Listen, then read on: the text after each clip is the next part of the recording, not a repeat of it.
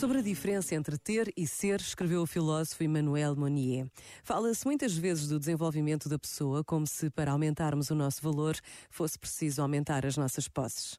Exalta-se a posse do mundo como se ela fosse por si própria libertadora. Mas o verdadeiro desenvolvimento da pessoa implica como condição interior um despojamento de si e de seus bens que despolariza o egocentrismo. A pessoa só se encontra quando se perde.